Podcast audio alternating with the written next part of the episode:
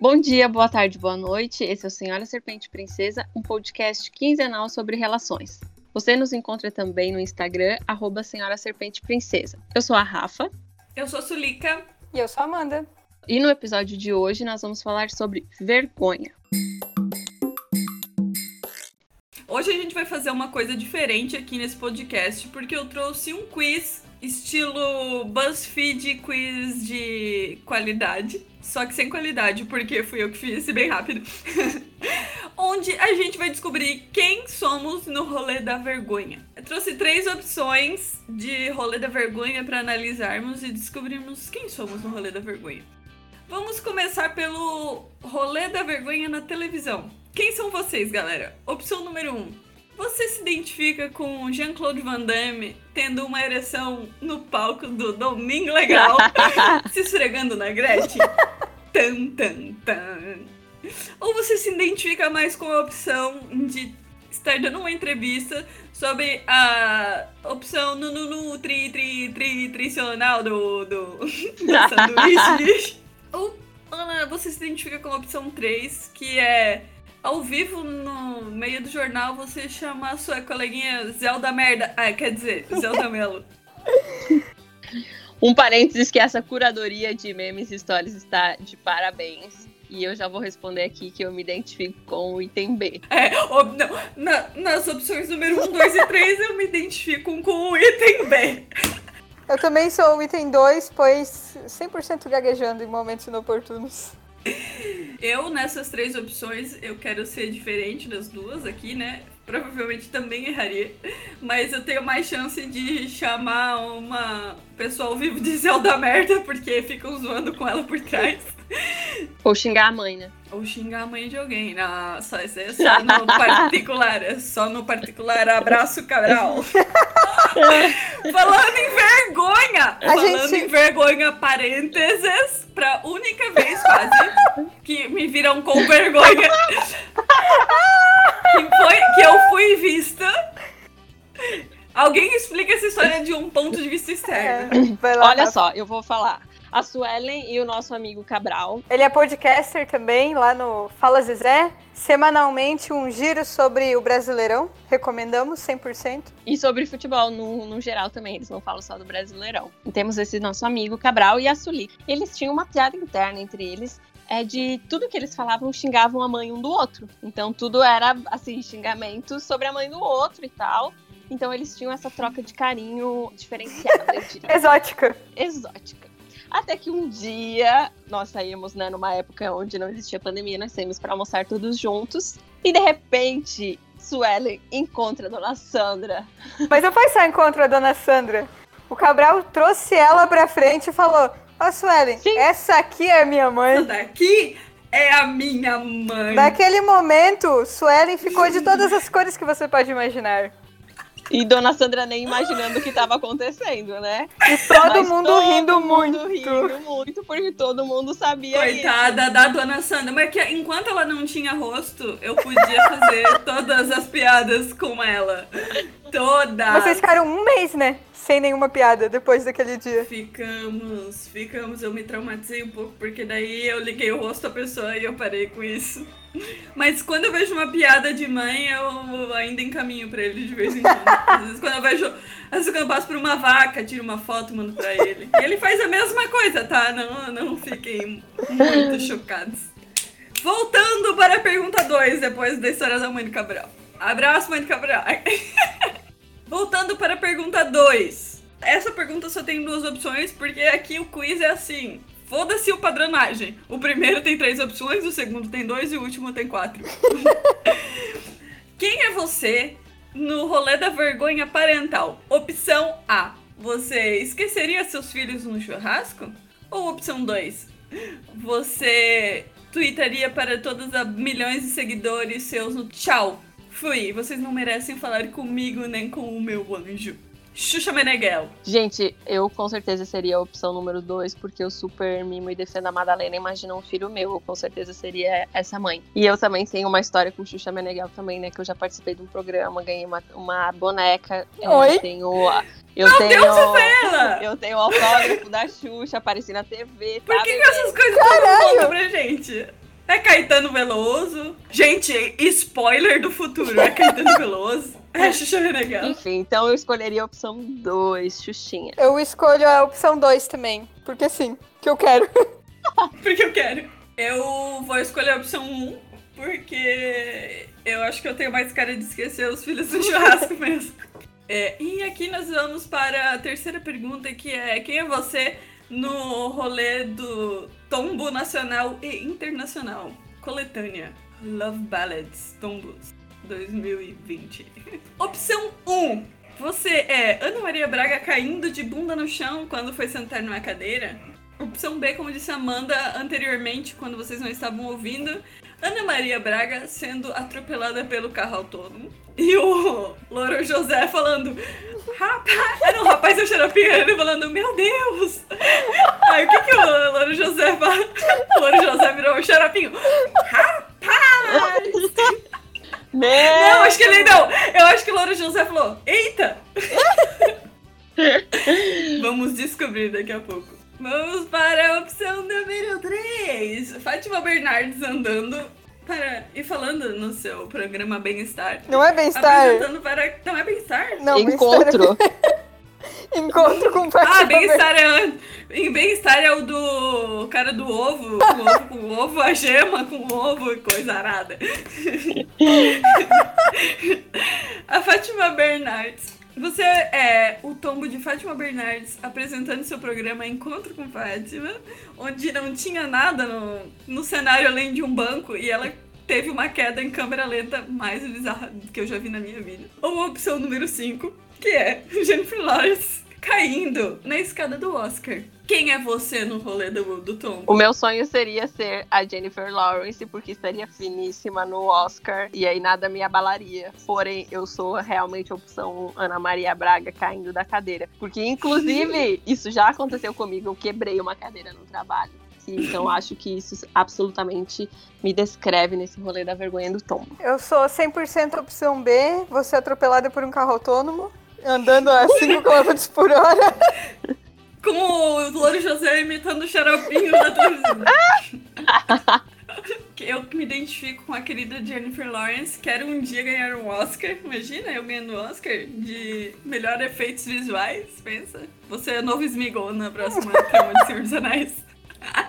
Amo. É, mas a maior chance é realmente eu fazer uma cagada em público na frente de uma plateia. É bem possível.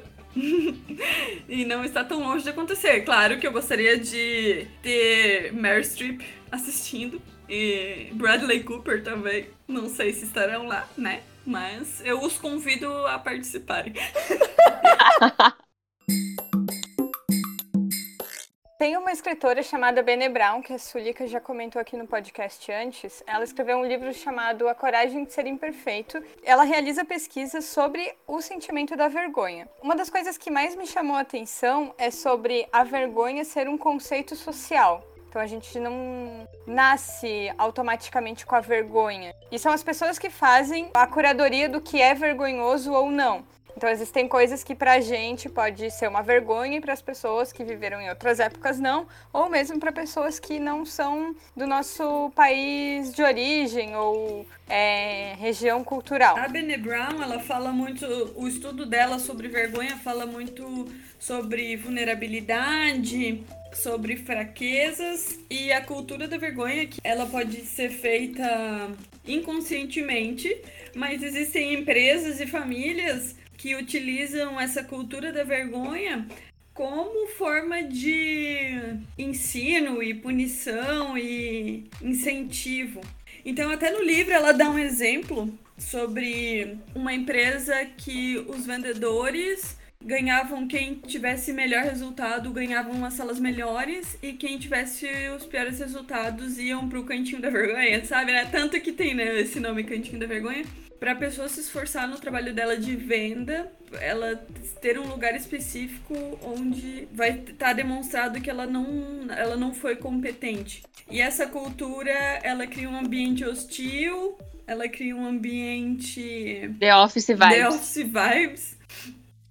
Um ambiente não saudável mentalmente. E também ela estuda isso, né? Essa ação em, na vulnerabilidade, ela diz que esse incentivo ele não tem benefício a longo prazo, sabe? Como se a punição fosse o ridículo, né? Principalmente Isso. nessas situações de trabalho ou mesmo se você não se encaixa em determinado grupo por não estar tá usando a roupa adequada. Isso acontece bastante na infância, adolescência. Você se sente envergonhado por não ter determinada coisa e aí automaticamente você vai pro grupo do, do ridículo, do que não tá é, se encaixando. Eu não tinha lido o livro ainda, que a Suliga tinha indicado, mas aí eu li o capítulo sobre vergonha especificamente.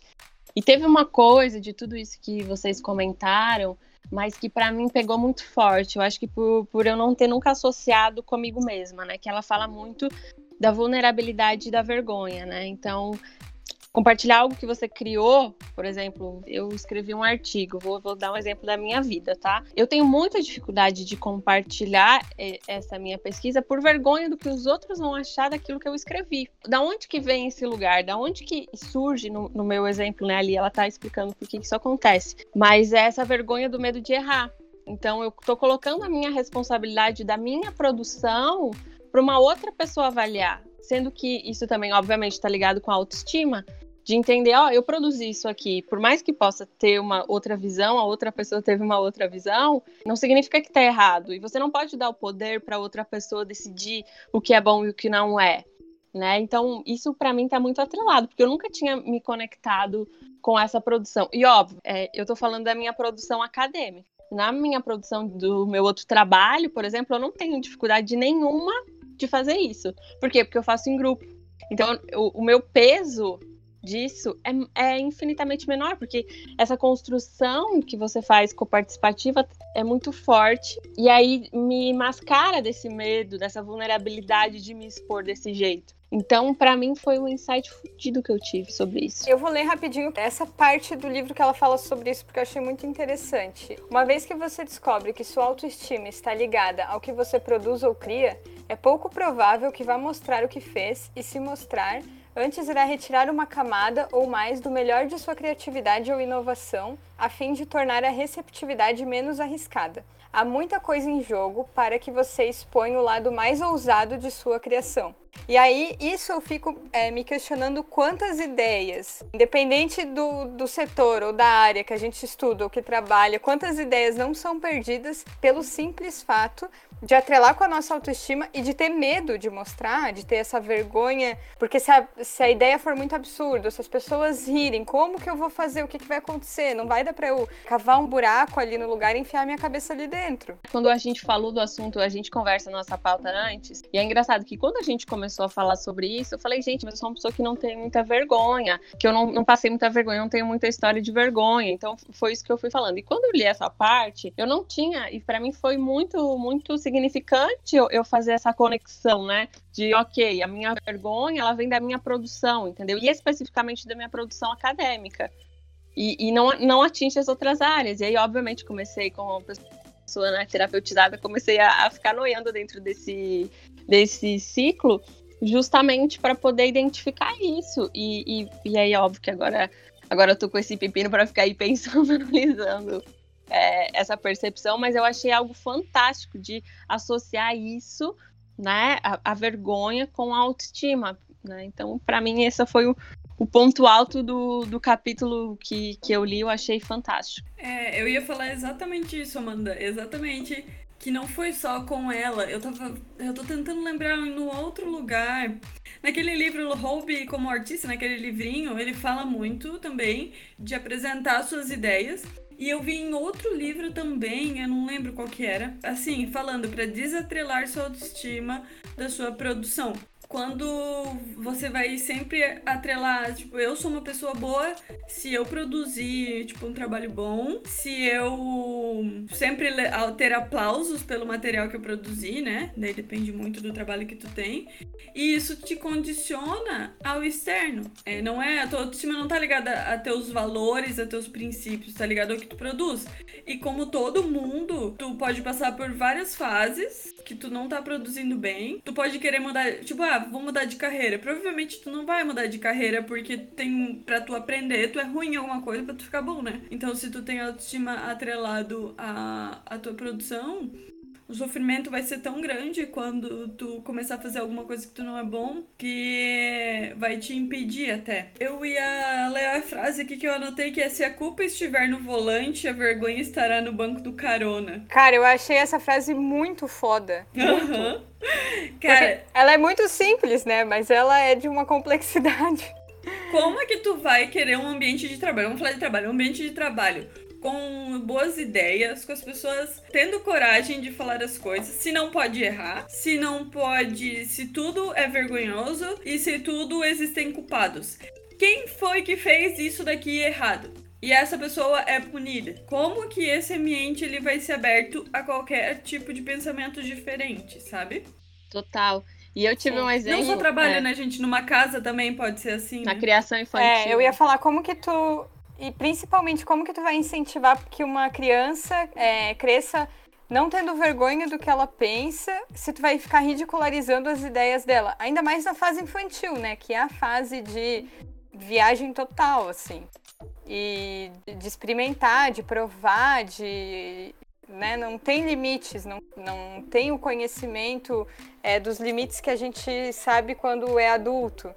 Então, como é que você cria uma pessoa saudável é, se você está sempre ridicularizando ela pelas ideias, ou pelo desenho, ou né, enfim, aí a gente pode colocar ele. É, ou, ou, incentivar a criança a desenhar especificamente em, em, em, uma forma, nas cores, tem que pintar o desenho na cor específica, não pode pintar a princesa de azul, sabe? Padrões, padrões a serem seguidos.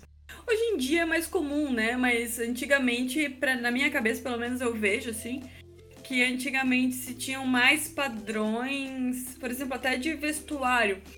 É, hoje em dia a gente já vê criança vestida de fantasia para ir no mercado.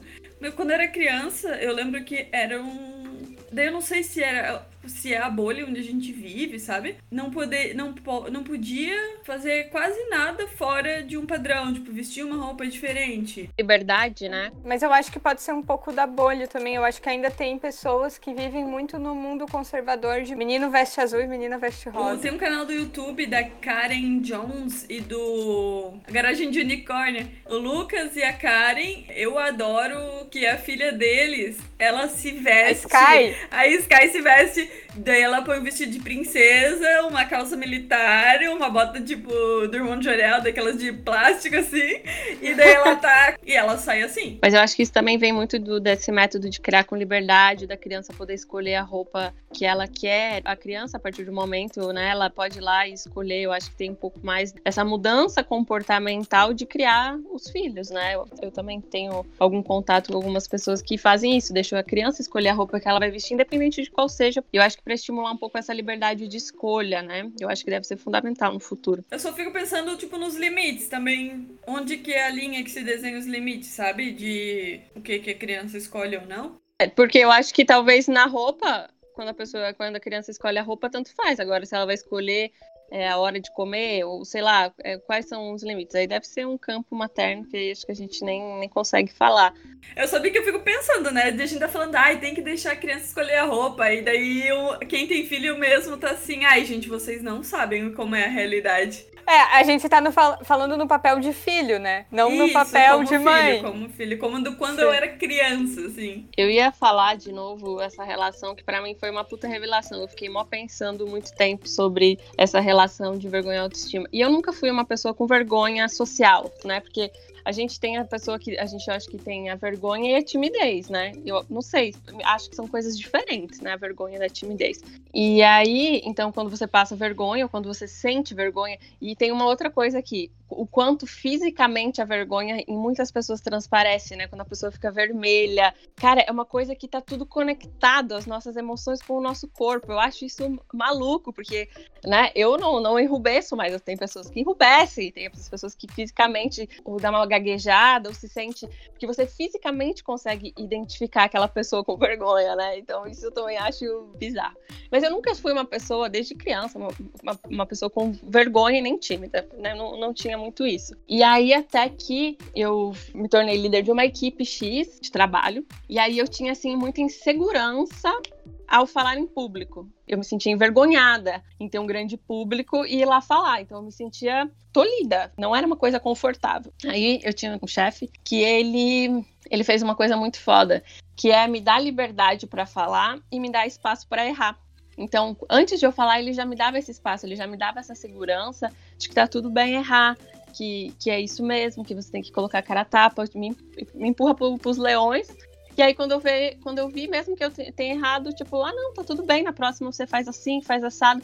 E isso, para mim, com essa coisa de falar em público, que era uma coisa que eu me sentia um pouco travada, talvez justamente por atrelar essa coisa da autoestima, de ter pessoas me julgando, sabe? De ter todo esse envolvimento. Quando ele começou a demonstrar esse campo de abertura, né? De poder errar, de poder viver isso, foi, tipo, transformador. Hoje eu já não tenho mais, claro, daquele nervosinho, mas nada que me deixa, tipo, enrubescida, nada que me deixe com vergonha, sabe? De falar em público, por exemplo. Então, eu acho que vem também muito desse lugar de você criar espaço para você, isso agora estou falando um pouco para mim também, de se permitir errar, de se permitir se colocar nesse estado de vulnerabilidade mesmo, é, independente da área que a gente está falando. No meu caso, eu estou dando esse exemplo da, da parte acadêmica, que, é, que, eu, que eu tenho um pouco medo de ser julgada. Mas é, nesse, nesse outra parte do trabalho, eu devo muito a, a espaço que me foi dado, sabe, para poder superar essa vergonha. É, o que eu acho também é que a vergonha é o paralisante inicial para você fazer qualquer coisa, ou sugerir, ou por aí vai. E aí ela vira medo, e aí o medo vira em absolutamente nada, né? Não sei se vocês têm essa sensação, mas quando eu era adolescente, eu era muito envergonhada. Hoje em dia, é, eu não sou muito, nunca fui muito tímida, assim. Mas eu sempre tive muita vergonha de e se eu falar e as pessoas rirem, e se for muito zoeira. E daí parece que eu perdi muita coisa, sabe? Meu, eu podia ter, sei lá, eu podia ter feito várias coisas, ido conversar com pessoas, eu não fui, porque eu fiquei paralisada de medo e de vergonha de parece que é aqueles dominozinhos, sabe? Tipo, vem o medo, daí vem a vergonha, daí paralisa, tu aperta um e nossa, todos estão lançados. O sentimento paralisante total. Eu acho que a gente tem três backgrounds diferentes aqui desse aspecto, porque daí o meu é o contrário do teu, que foi quando eu era criança, timidez e vergonha, tipo, eram assim. Consigo lembrar o sentimento de eu queimando por dentro, assim. De eu quente, de tanta vergonha que eu tava de ter falado uma palavra que riram de mim. Cara, olha uma história. Eu sou a, eu sou a neta mais velha e quando eu nasci, tipo, meus tios tinham 17, 15, 13. Tem um tio que tinha, sei lá, 8 anos quando eu nasci. E Daí, numa viagem de carro, devia ter uns sete anos, assim. Todo mundo falou: Ah, foi a Suelen que peidou, foi a Suelen que peidou. Tipo, é zoeira dos meus tios comigo que era criança. Porque, tipo, a gente gosta de pegar no pé das crianças, né? Eu lembro até hoje que aquilo me. Eu quase morri, assim. Eu lembro de queimar, de queimar por dentro. Porque tava todo mundo rindo de mim e de uma coisa que eu não tinha feito. E, e esse sentimento, ele vem desde que eu me conheço por gente até eu ter uns 10, 11 anos, onde alguma coisa aconteceu. Que eu não. Acho que foi um monte de coisa, uma atrás da outra, assim que da, na adolescência eu mudei esse padrão. Na adolescência, é, e até hoje tem que uma, um lema aqui assim, ó. Se eu tô com medo de fazer muito uma coisa, é quando o meu corpo diz para mim, não, tu tem que ir lá fazer. De tanto medo que tu tem. Tipo, ah, surgiu uma oportunidade e tá, tem que fazer uma apresentação na frente de todo mundo, assim, uma, uma galera enorme. Se aquilo me dá um medo que dá vontade de não fazer, é quando eu sei que eu tenho que fazer. Isso vem lá da minha um adolescência. Bom pensamento, isso, porque parece eu lembro na adolescência eu queria ser diferente, porque eu lembro que aquilo me consumia, aquela vergonha, aquela timidez me consumia. E daí na adolescência eu fui pro outro oposto, né? Que daí eu era até, tipo, muito grossa e falava até coisa demais. Eu acho que era para compensar tudo que eu não. Pra, né, como sempre, eu num limite, vou até o outro limite, depois eu chego no meio. daí na adolescência era do tipo até que respondia, assim, coisas que não devia. Ah, mas é que também tem o fator revolta, né? A Sulica, ela teve essa percepção mais forte dessas histórias e tudo na infância. A mãe na adolescência e eu na vida adulta. Olha que engraçado, né? Nossas relações, tipo, com essa coisa da vergonha. E, e obviamente, eu acho que isso tem a ver com a nossa história, com a nossa criação, com aquilo que a gente é, passou, né? É, mas é interessante ver que cada uma de nós, numa fase da vida, teve que lidar ou lida, né? No meu caso, até hoje, com algumas questões relacionadas a isso. Achei interessante. Eu acho que eu virei designer porque eu lembro de eu gostar muito. Eu, eu nunca gostei de fazer nenhum trabalho igual de todo mundo. Então, quando tinha oportunidade de fazer cartaz, maquete, ah, agora vocês vão fazer um livrinho sobre qualquer coisa. Eu, eu não suportava. Eu tinha que fazer algo diferente. Não podia ser igual de todo mundo. E tinha que ser engraçado. Eu adorava, né? Eu acho que foi aí que começou a mudar, porque eu queria mostrar muito para as pessoas. E eu adorava, porque tipo, quando tu faz as pessoas irem, é, é total egoísmo, tá? Porque é os teus hormônios de serotonina, endorfina e sei lá o que, ina, eles, nossa, eles sobem até o talo, assim. Os comediantes falam isso também. Que é uma sensação, tipo, é uma droguinha, sabe? Então, e eu lembro disso, sim. Eu acho que eu queria mostrar tantas coisas que eu fiz e que me paralisava, porque eu lembro de nos trabalhos da escola eu tá com. Eu tenho um, um quadro do Bob Esponja aqui, enquanto todo mundo desenha uma flor, uma casa, eu desenho Bob Esponja, né?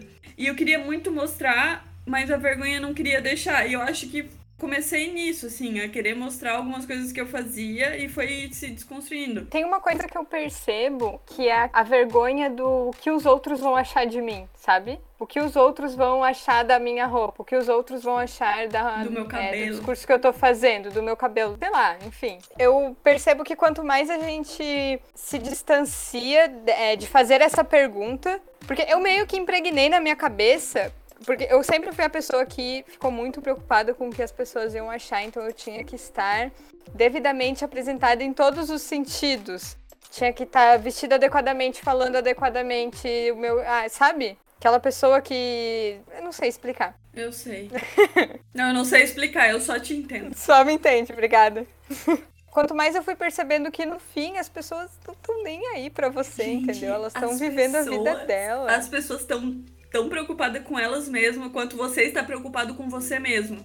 Então, quando você acha que as pessoas estão preocupadas com você, elas não estão, elas estão pensando no que elas vão falar, no vida que delas, elas vão é. fazer. Elas estão elas ouvem a tua história pensando na versão delas, numa vez que aconteceu isso com elas, Fora alguns casos que eu acho de vazamento de foto, onde ou tu escreveu alguma coisa e a galera cai de pau em cima na internet, por exemplo, que foca a concentração em ti. Eu acho que nos outros cenários da vida cotidiana, as pessoas estão um pouco se fudendo. E é por isso que eu acho Sim. foda quando ela fala, a autora fala, da associação da vergonha com a autoestima. Porque em algum momento a gente tem, em algum momento da vida não tem. Porque eu, antes, até a minha adolescência, até o começo da minha vida adulta, eu não tinha problema nenhum com a minha autoestima, por exemplo. E aí agora, sei lá, me questionei várias coisas e tal, e aí encontro essa coisa da vergonha em algum momento. Talvez né, a Sulica na, na infância tinha alguma questão sobre isso, a Amanda na adolescência, de tipo, quero me encaixar, quero, sabe? Cara, para mim, quando ela fala disso, para mim, tipo, assim, abre, sabe aquele site da terapia, quando você fala assim, ah, saquei sabe? Então eu acho que, cara, para mim esse conceito fez absolutamente sentido. E eu acho que agora que a gente vai conversando, eu acho que vai juntando ainda mais. Eu acho que quando a gente percebe isso que a Sulica falou, as pessoas estão vivendo a vida delas, mas a gente consegue viver de uma maneira com menos vergonha. Não, não tem como viver sem vergonha. Existem culturas, existem famílias existem amigos que sim tem um ciclo, ok, ficarem te julgando tem famílias que julgam o que tu tá fazendo, que se importam demais com o que tu tá fazendo, né? Tendo força, você consegue se afastar desse ambiente, dessas pessoas. E daí falando do mundão, né? No mundão, a maioria das pessoas não tá nem aí. Mas é possível sim que você esteja num círculo de pessoas que fica te julgando e que realmente analisem todos os seus aspectos, mas o que eu diria é sair desse tipo de grupo. Existem outros grupos de pessoas que não são assim. Você pode visitar sua mãe só no domingo. é, é importante sair do ciclo vicioso, né? Porque eu lembro que quando eu tava tentando me encaixar o tempo todo, eu também era uma pessoa que tava julgando o tempo todo. Essa é a questão. Sulica. Eu era um juiz. Desde que eu tinha, sei lá, 18 anos até ter 27. Até ter eu 27 era uma adolescente anos, juíza. Era Viu quem mandou? Viu? Olha só, bem feito. Qualquer pessoa que errasse qualquer coisa caía, tipo, julgamento total, assim. E, meu, foi uma libertação eu parar com isso, gente. Mas eu precisei entrar na terapia pra parar com isso. Nossa! E eu precisei me afastar de alguns grupos de amigos que tinham o mesmo, mesmo pensamento. Mindset. LP! Ninguém falou o que, que é pra Brené Brown é, vergonhas do bem e vergonhas paralisantes antes da gente falar. Não, no livro não, não tem, tem vergonhas do bem. Assim, ó, normalmente as vergonhas muito pesadas, elas paralisam a gente, né? Mas existem as vergonhas que essas que a gente tá falando de besteira, cair, tropeçar, falar alguma coisa que não deve, eu consegui aplicar o fato de conversar sobre essas coisas com alguém liberta. Só que, claro, testando isso com vergonhas pequenas, né? Não uma vergonha gigantesca. Mas aqui no livro ela separa a vergonha da culpa. Eu sou má e eu fiz uma coisa má. Porque daí quando você se sente culpado, você muda. Sabe, aquilo é um. te faz refletir sobre o teu ato. Quando tu se sente envergonhado, tu só fica se protegendo ou tu justifica o erro botando a culpa em outra pessoa, né? É, justifica o erro a partir do, da atitude do outro, ou então vai se esconder. E aí tem muita gente que, tipo, ah, eu fiz uma coisa e riram de mim, ou não deu certo, então eu nunca mais vou fazer isso, sabe? Fica aquilo, cria um bloqueio que você nunca mais vai testar de novo. Eu tenho aqui que eu escrevi que eu anotei do livro dela bem legal, escassez. Então, a escassez, eu, tipo, não sou bom o suficiente. A fórmula da escassez é vergonha mais comparação e desmotivação. O oposto de escassez é ser o suficiente, né?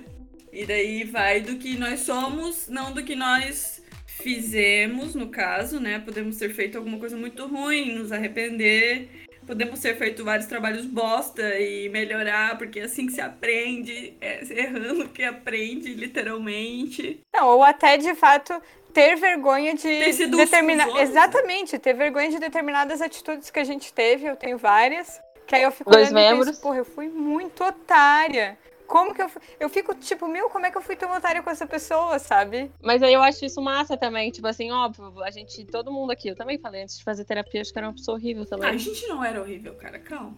Ah, eu era. Eu lembro mais que eu tinha uma personalidade muito ditatorial antes mesmo. E, óbvio, vinha por, por muitas questões. E eu eu penso em algumas coisas que eu fiz e falo assim, meu Deus, quem era essa pessoa? Graças a Deus, não sou mais ela. E eu acho que esse é um movimento interessante, sabe? Tipo, eu não sinto vergonha por aquilo que eu fiz. Entende? Eu Isso. olho para aqui hoje, hoje eu olho para aquilo que eu fiz e falo assim, foi o melhor que eu podia ter feito. Com o que eu sabia, com, com as ferramentas que eu tinha, cara, eu fiz o melhor que eu pude. Porque, assim, não adianta nada também eu agora ficar me chicoteando porque eu fui essa pessoa escrota há 10 anos atrás. Cara, aprendi a minha lição e agora não sou mais. É, e depois que você ultrapassa essa barreira, né, de vergonha daquilo que você era, daquilo que você fez, cara, isso é um puto ensinamento, eu acho. Óbvio que não garante que a gente não vai continuar errar, não vai errar a mesma coisa que a gente fez há 10 anos. Isso não, não, não é uma garantia. Mas eu acho essa percepção é muito rica, porque não, não coloca tanto a gente nesse lugar de baixa autoestima. É, porque pode paralisar, né? Sim. Exato. Sabe uma coisa que eu percebi que é, mudou bastante para mim? Antes, quando eu usava essas, esses termos de bem feito, quem mandou e etc., é, eu vivia mas sabe aquelas discussões que tu lembra, tu tem a resposta tempos depois? Sabe aquela coisa? Eu devia ter falado desse no jeito. Chuveiro? Eu devia ter respondido, principalmente no chuveiro. Não, no, eu... tem, tem um nome pro chuveiro, que é o pro, protótipo de argumentação pós. Pós-briga, uhum. pós-discussão, pós-debate. Eu vou achar é, E os memes, a curadoria de memes disso, né? Da pessoa lembrando, putz, devia ter falado isso. Cara, é muito bom. Eu sinto que eu tinha muito mais isso, não só de. Ah, o que eu devia ter respondido isso nessa briga, mas de ficar me martirizando com as coisas que eu fiz, sabe? Putz, eu não devia mesmo ter feito isso. Ou, putz, eu devia muito ter feito isso. E agora é meio que deu uma reduzida porque, cara, é, O que eu faço não é mais tanto para se encaixar no pensamento de outras pessoas. Claro, a gente nunca vai ter uma vida tão plena assim, né? Vivendo exclusivamente pro que a gente pensa e acredita. Eu acho que isso é um pouco utópico. A gente ainda tem muitas, muitas questões sociais, né, para cumprir e tal. Senão eu só ia trabalhar de moletom. E. Havaianas, eu ia de Havaianas todo dia. Nossa, eu saía de moletom, certeza. E a gente, é, é, a gente ainda tem coisas a cumprir, mas eu não fico mais me infernizando tanto, sabe? Me. É, como a Rafa falou, eu não fico mais me chicoteando, me martirizando. Ah, eu consigo às vezes, cara. Eu consigo a maioria das vezes, mas tem dia que eu lembro alguma coisa que eu fiz que a vergonha volta com os dois pés que ela me. Quase que eu vou, assim. Eu, eu ando muito quando eu tô ansiosa, eu saio pra andar, daqui a pouco eu paro. Quem me vê na rua, às vezes eu paro do nada e eu fico assim, tipo, segurando a mão assim, ó. Daí eu sinto aquela coisa que, tipo, veio. Sério, gente, o meu cérebro, ele é programado para quando acontece alguma coisa muito boa ou eu tô muito de boa, ele entra em estado de alerta do tipo, tá tudo muito bem. Vamos pegar essa memória aqui que, eh, sabe, no Divertidamente, deve ter uma bolinha lá. As piores vergonhas devem estar em preto, tá? Naquelas bolinhas. Daí, tipo, meu, tá tudo muito ótimo. Daí os carinha pegam a bolinha igual da pasta de dente. No meu caso, eles falam assim: ah, lembra dessa coisa que tu falou aqui que não deveria. Há 20 anos atrás. E daí, tchum, vem na minha cabeça e eu sinto. Meu, mas me bate forte, assim, eu seguro calma, faz tempo, já passou, e daí passa. Pô, essa história, eu vou contar uma história agora. a história da mão. Lá vem. As melhores histórias do mundo. Essa história, ela vem na minha cabeça muito assim. Estava fazendo um trabalho na casa da minha amiga. E a gente tava lá o dia inteiro, ele tava cansado. O namorado dela tava lá brincando com uma bola de futebol. E ele tava fazendo várias embaixadinhas e vários dribles. E ele, ele fazia todos esses dribles numa posição assim, parecia que ele tava tentando fazer uma pose de jogador, com a mão virada para trás, assim, o braço levemente virado, e parecia que ele tava tentando imitar algum jogador, alguma coisa do tipo. E daí eu tentando ser engraçadona, como sempre, né? Pau no cu de quem tá tentando ser engraçadão. Daí eu falei, que isso? Daí eu não lembro exatamente a frase que eu falei, eu acho que meu cérebro tenta apagar essa história da minha cabeça. eu falei algo do tipo, tem problema na mão? Ou tá tentando imitar alguém? Alguma coisa assim. Daí ele. Depois ele pareceu que não se importou, mas eu acho que ele pegou a oportunidade que ele podia para me zoar. Daí ele parou, ficou bem sério, olhou pra mim assim, não, eu tenho um problema na mão, eu nasci com problema. Tô rindo de nervoso. E daí eu pedi desculpa na hora, depois eu pedi desculpa de novo. E depois de alguns anos eu pedi desculpa toda vez, toda vez que eu encontrava ela, eu pedi desculpa pra ela. Ou pede desculpa pro teu namorado, eu fui muito pau no cu aquele dia. É, eu lembrei de uma vergonha que me deu um ensinamento que é não fale mal dos outros em locais públicos. Eu era uma caloura, tinha 17 anos. Tive uma aula tal, mas a professora não era muito bacana, sabe? E aí no final da aula, na frente da faculdade, todo mundo conversando e tal. E eu metendo pau na professora, falando, o que, que essa mulher acha que é? Que aula não sei o quê. E eu, eu percebi, gente, é sério, hoje tudo fica mais claro, né? É, depois. Eu percebi que todos os meus amigos ficaram muito quietos. E eles só me olhavam com uma cara de um leve desespero, assim. E aí, de repente, eu só sinto uma voz feminina. Ah, tá falando de mim? Então, desde então, eu nunca mais me recuperei desse tombo que levei, tô aí 10 anos da já caindo. caída. É. Tô, tô lá no frente do Ialusca até hoje, se alguém quiser me procurar. Falar que as minhas histórias de vergonha são vergonhas assim não que eu não consigo lembrar direito de uma que eu meu me senti muito envergonhada. Eu tenho, por exemplo, eu sinto vergonha quando alguém me elogia, sabe? Tipo, o meu trabalho, ou, nossa, como você tá bonita, ou você é bonita. A irmã da Amanda me mandou um recado que eu sou a... Como que é que ela falou? A mulher mais bonita que, é, que ela já viu. Uhum. Gente, aquilo pra mim foi uma coisa, tipo assim, eu paraliso. Sabe assim, quando eu falo, alguém fala isso, um elogio pra mim, tipo, eu, não, eu tenho dificuldade de lidar com isso. Isso me dá uma vergonha. É, é bizarro pensar nisso. E tem outras coisas também, por exemplo, uma vez eu encontrei o Paulo Mendes da Rocha no aeroporto. Quem não sabe quem é Paulo Mendes da Rocha é o arquiteto brasileiro mais foda vivo hoje. E aí, é, aquilo me paralisou, por exemplo, tipo, cara, eu só quero dizer assim, cara, cara, você é o cara mais foda do mundo, posso tirar uma foto com você. Não consegui fazer isso. Tipo assim, eu simplesmente fiquei embasbacada ali olhando pra cara da pessoa sabe assim, e não, e foi uma coisa paralisante, tipo, cara, eu fiquei ver, com vergonha de ver essa pessoa, com vergonha de falar com essa pessoa, por exemplo, sabe? Fiquei falando assim. É, cara, vergonha é vergonha nacional, vergonha reconhecida por todo mundo é encontrar quem é teu ídolo mesmo. Vocês já encontraram? Já! Num... tipo, então, além dele. Mas, gente, eu fui num evento, tava o Jovem Nerd Azagal, fiquei na fila consegui entrar pra falar com eles e parecia uma idiota. Isso, tipo, há seis anos atrás. Cara, mas é isso, assim, essa coisa de vergonha, de, de, de, de ver a pessoa te, te paralisar mesmo. E, e pra mim. tu já encontrou o famoso aí que tu gostava? Não. Gente, eu, eu tive duas oportunidades. Dessa vez o Paulo Mendes da Rocha e o Caetano Veloso. Tu encontrou o Caetano Sim, Veloso? Sim, eu já fui no camarim dele. O quê? O quê? eu fui no show com um amigo e a gente conseguiu ir no camarim e eu não consegui tirar uma foto. Eu fiquei é, com vergonha, paralisada. Tipo, eu falei só não sei o que de uma música. Gente, eu não lembro, tá? Foi, tipo assim, absolutamente embasbacante. E eu só fui porque o meu amigo foi. Eu jamais iria. Entende que eu. Igual falar com o Paulo Mendes da Rocha pra mim, entendeu? Tipo assim, cara, pra mim é um deus, assim. Sabe? Eu endeuso essas pessoas, coloco elas num pedestal e eu não consigo falar, tenho vergonha, de fato. Então essas foram as minhas histórias. Eu, eu lembrei de duas histórias agora. Ai, amo. Que foi? Eu fui no. Baú da Sulica. Dum, dum, dum. Um novo quadro. Tava em São Paulo, fui tirar o passaporte e lembrei, alguém no Twitter falou da Trad, que era a melhor hamburgueria. Fui lá. E aí chegou a pessoa, daí eu olhei pra cima, daí eu olhei pra baixo e falei, ah, lembrei quem falou. Era Jusão e o Não Salvo. Quem tava do lado era Jusão e o Não Salvo. Eles são bem acessíveis, né? Web celebrities do Twitter. Eu olhei pro lado e fiquei, ai meu Deus, ai meu Deus, ai meu Deus. Ai, meu Deus. Eles entraram, eu entrei, sentei lá dentro e eu mandei no Twitter, eu mandei, caraca, acabei de ver a Jusão e não salvo na trad. Daí ela mandou, vem aqui na nossa mesa depois. E eu fiquei, ai meu Deus, ai meu Deus, que ai massa. meu Deus. Eu falei, ah, quando eu terminar eu vou. Quando terminei, eu fui lá, eles estavam comendo. Ah, desculpa que vocês estão comendo. Ela, não, que legal. Daí, e conversei, falei alguma coisa também que eu não lembro. Falei, é, vim de Santa Catarina também, alguma coisa assim.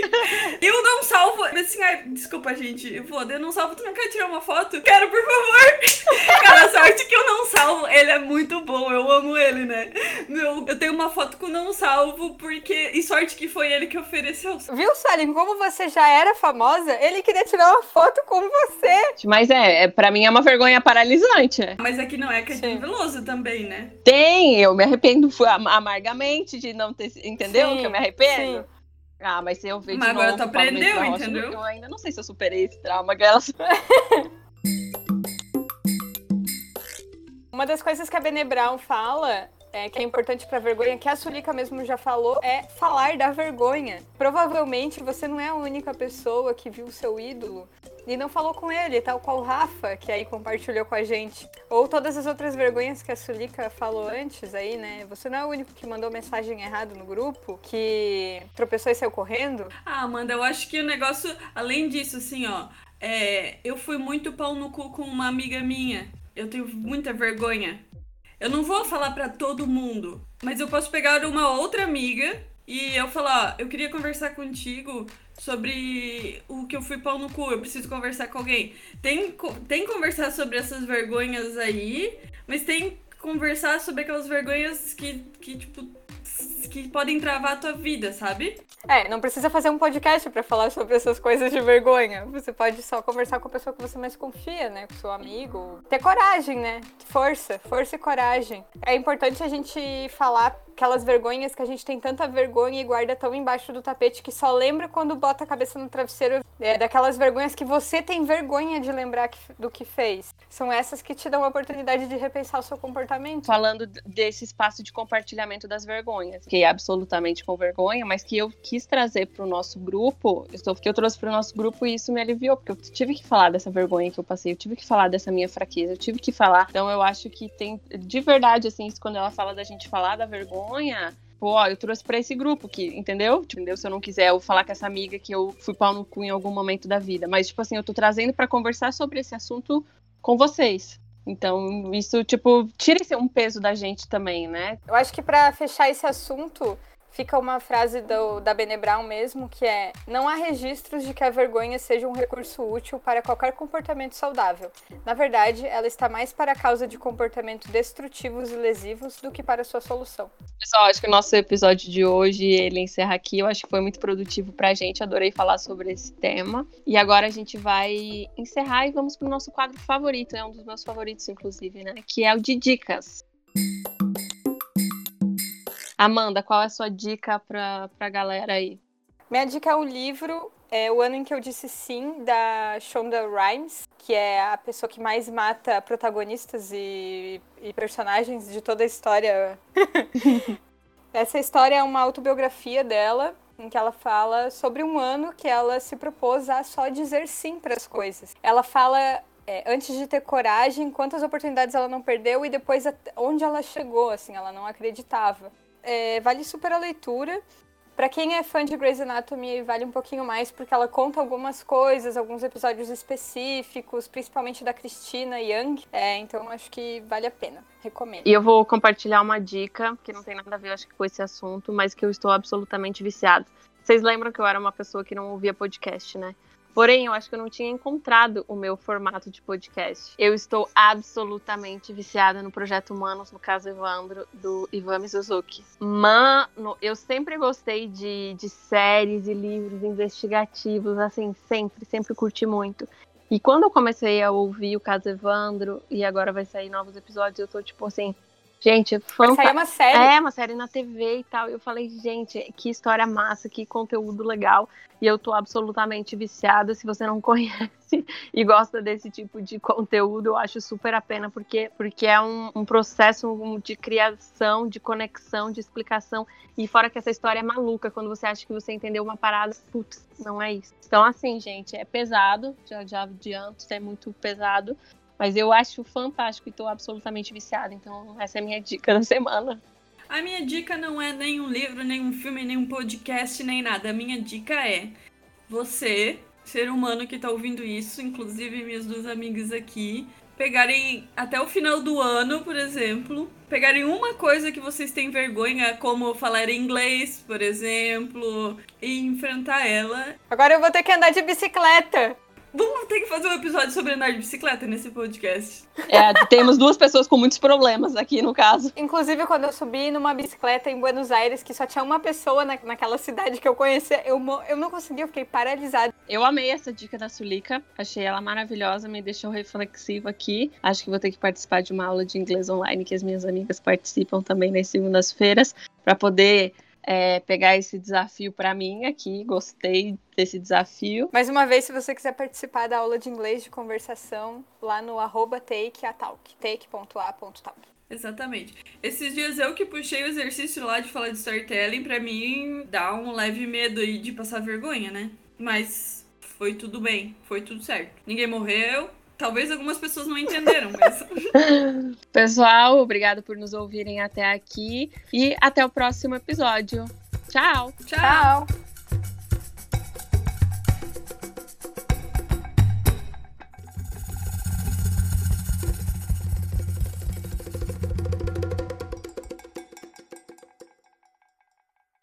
Ô, gente, eu preciso muito fazer xixi. Vocês me dão dois minutos pra eu fazer xixi? Vai lá, eu, vai lá. É, assim, eu preciso muito fazer xixi. Eu tô tentando me segurar, mas eu sei que, que, eu, que eu tô já ficando maluca. Peraí. Vai, Só... vai, vai. Ô, ô. Nossa. Pois é, né? ai, ai. Ai, que dói. Ai, que dói, mamãe. Você tá malvada hoje, Sulica. Eu, eu não. Desafiando as pessoas. Eu vou desafiar você. Você disse Hoje que sabe vou dançar. desafiar você. Peraí, eu vou procurar. Vamos declamar essa música. Vou desafiar você.